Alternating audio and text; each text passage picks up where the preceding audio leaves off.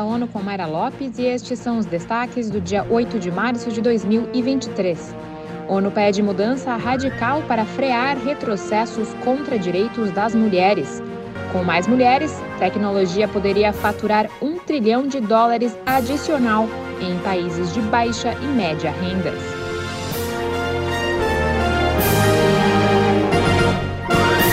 Conselho de Segurança se reuniu nesta terça-feira para debater a Resolução 1325, adotada no ano 2000.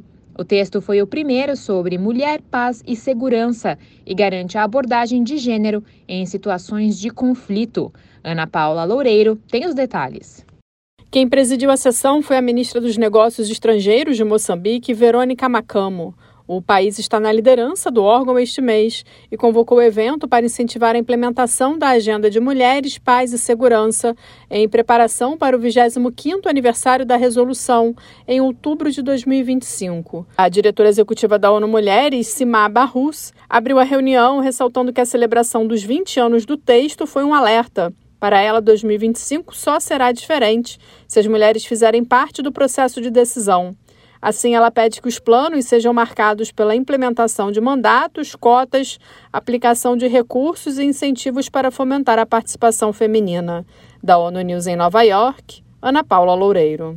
Ela defendeu que transformar a maneira como se faz paz e segurança exigirá mais do que apelos e consultas paralelas. Cima Barraus também avalia que é necessário levar recursos para mulheres em países mais afetados por conflitos, citando o Fundo Humanitário das Nações Unidas como melhor ferramenta para canalizar esses esforços.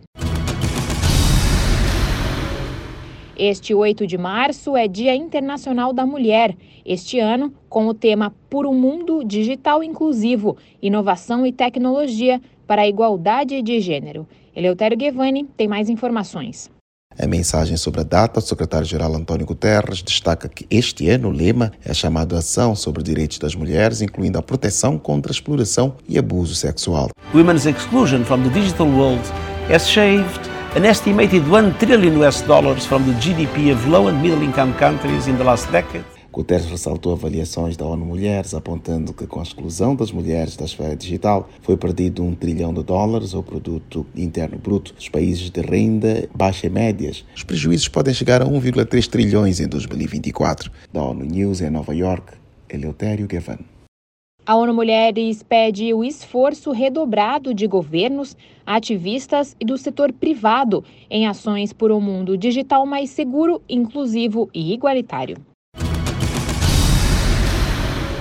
A Organização Pan-Americana da Saúde e entidades parceiras conseguiram praticamente eliminar a oncocercose das Américas após décadas de esforços e ações concentradas. Vamos ouvir Mônica Gray. A doença, também conhecida como cegueira do rio, é causada por vermes minúsculos. Com o avanço, ela se tornou prevalente em apenas pequenos focos de transmissão localizados na Amazônia. A infecção é causada pela picada de moscas negras que crescem ao redor de rios e riachos, perto de áreas rurais e por isso o apelido cegueira do rio. Ainda não existe uma vacina para prevenir a doença, mas o tratamento com o remédio ivermectina a cada seis meses, por um período de 12 a 15 anos, pode ajudar a conter a transmissão. Da ONU News em Nova York, Mônica Gray.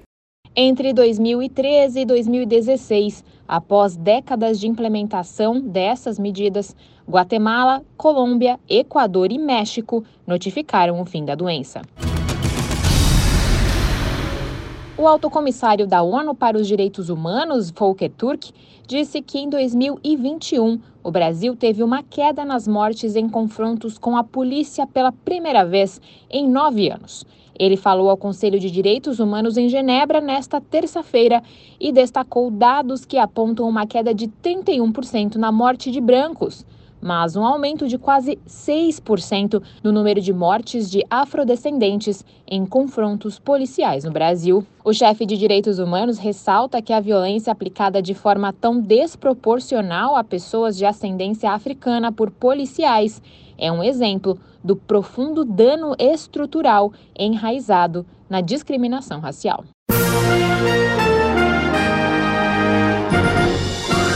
Esse foi o Jornal da ONU. Confira mais detalhes sobre essas e outras notícias no site da ONU News Português e nas nossas redes sociais. Para nos seguir no Twitter, acesse arroba ONU News.